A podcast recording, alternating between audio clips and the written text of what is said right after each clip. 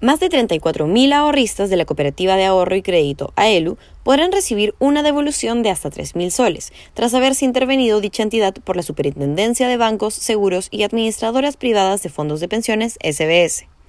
Jorge Carrillo Acosta, profesor de Pacífico Business School, recuerda que las cooperativas de ahorro y crédito no cuentan con el Fondo de Seguro de Depósitos, por lo que ahorrar en ellas implica un mayor riesgo que en el caso de los bancos, financieras, cajas municipales y cajas rurales. Cuidar del dinero de los peruanos es sumamente importante. Por ello, la SBS se preocupa de combatir la informalidad financiera e informalidad de seguros, así como alertar sobre la captación de dinero por parte de entidades no autorizadas, con el fin de proteger a las personas de posibles estafas o graves pérdidas económicas.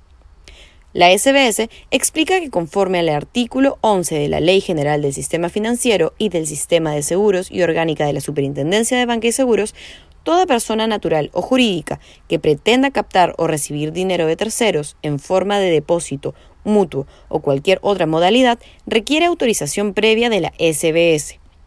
Actualmente son 44 las entidades financieras que se encuentran autorizadas a recibir depósitos y pueden ser encontradas en la web de la SBS. Cada vez que se presente una oportunidad de ahorro o inversión en una nueva entidad financiera, lo mejor será verificar que efectivamente se encuentre en este listado. Esto asegurará que se trata de una entidad confiable y regulada. Es importante recordar que la captación de dinero efectuada por entidades financieras no autorizadas por la SBS para realizar actividades en el Perú es un delito previsto en el artículo 246 del Código Penal. El dinero depositado en entidades no autorizadas por la SBS no se encuentra cubierto por el Fondo de Seguro de Depósitos. Por ello, es tan importante ser cuidadosos con las entidades a las que les confiamos nuestros ahorros. Cuando de finanzas personales se trate, la confianza debe estar soportada en hechos concretos y no simples promesas de crecimiento de dinero.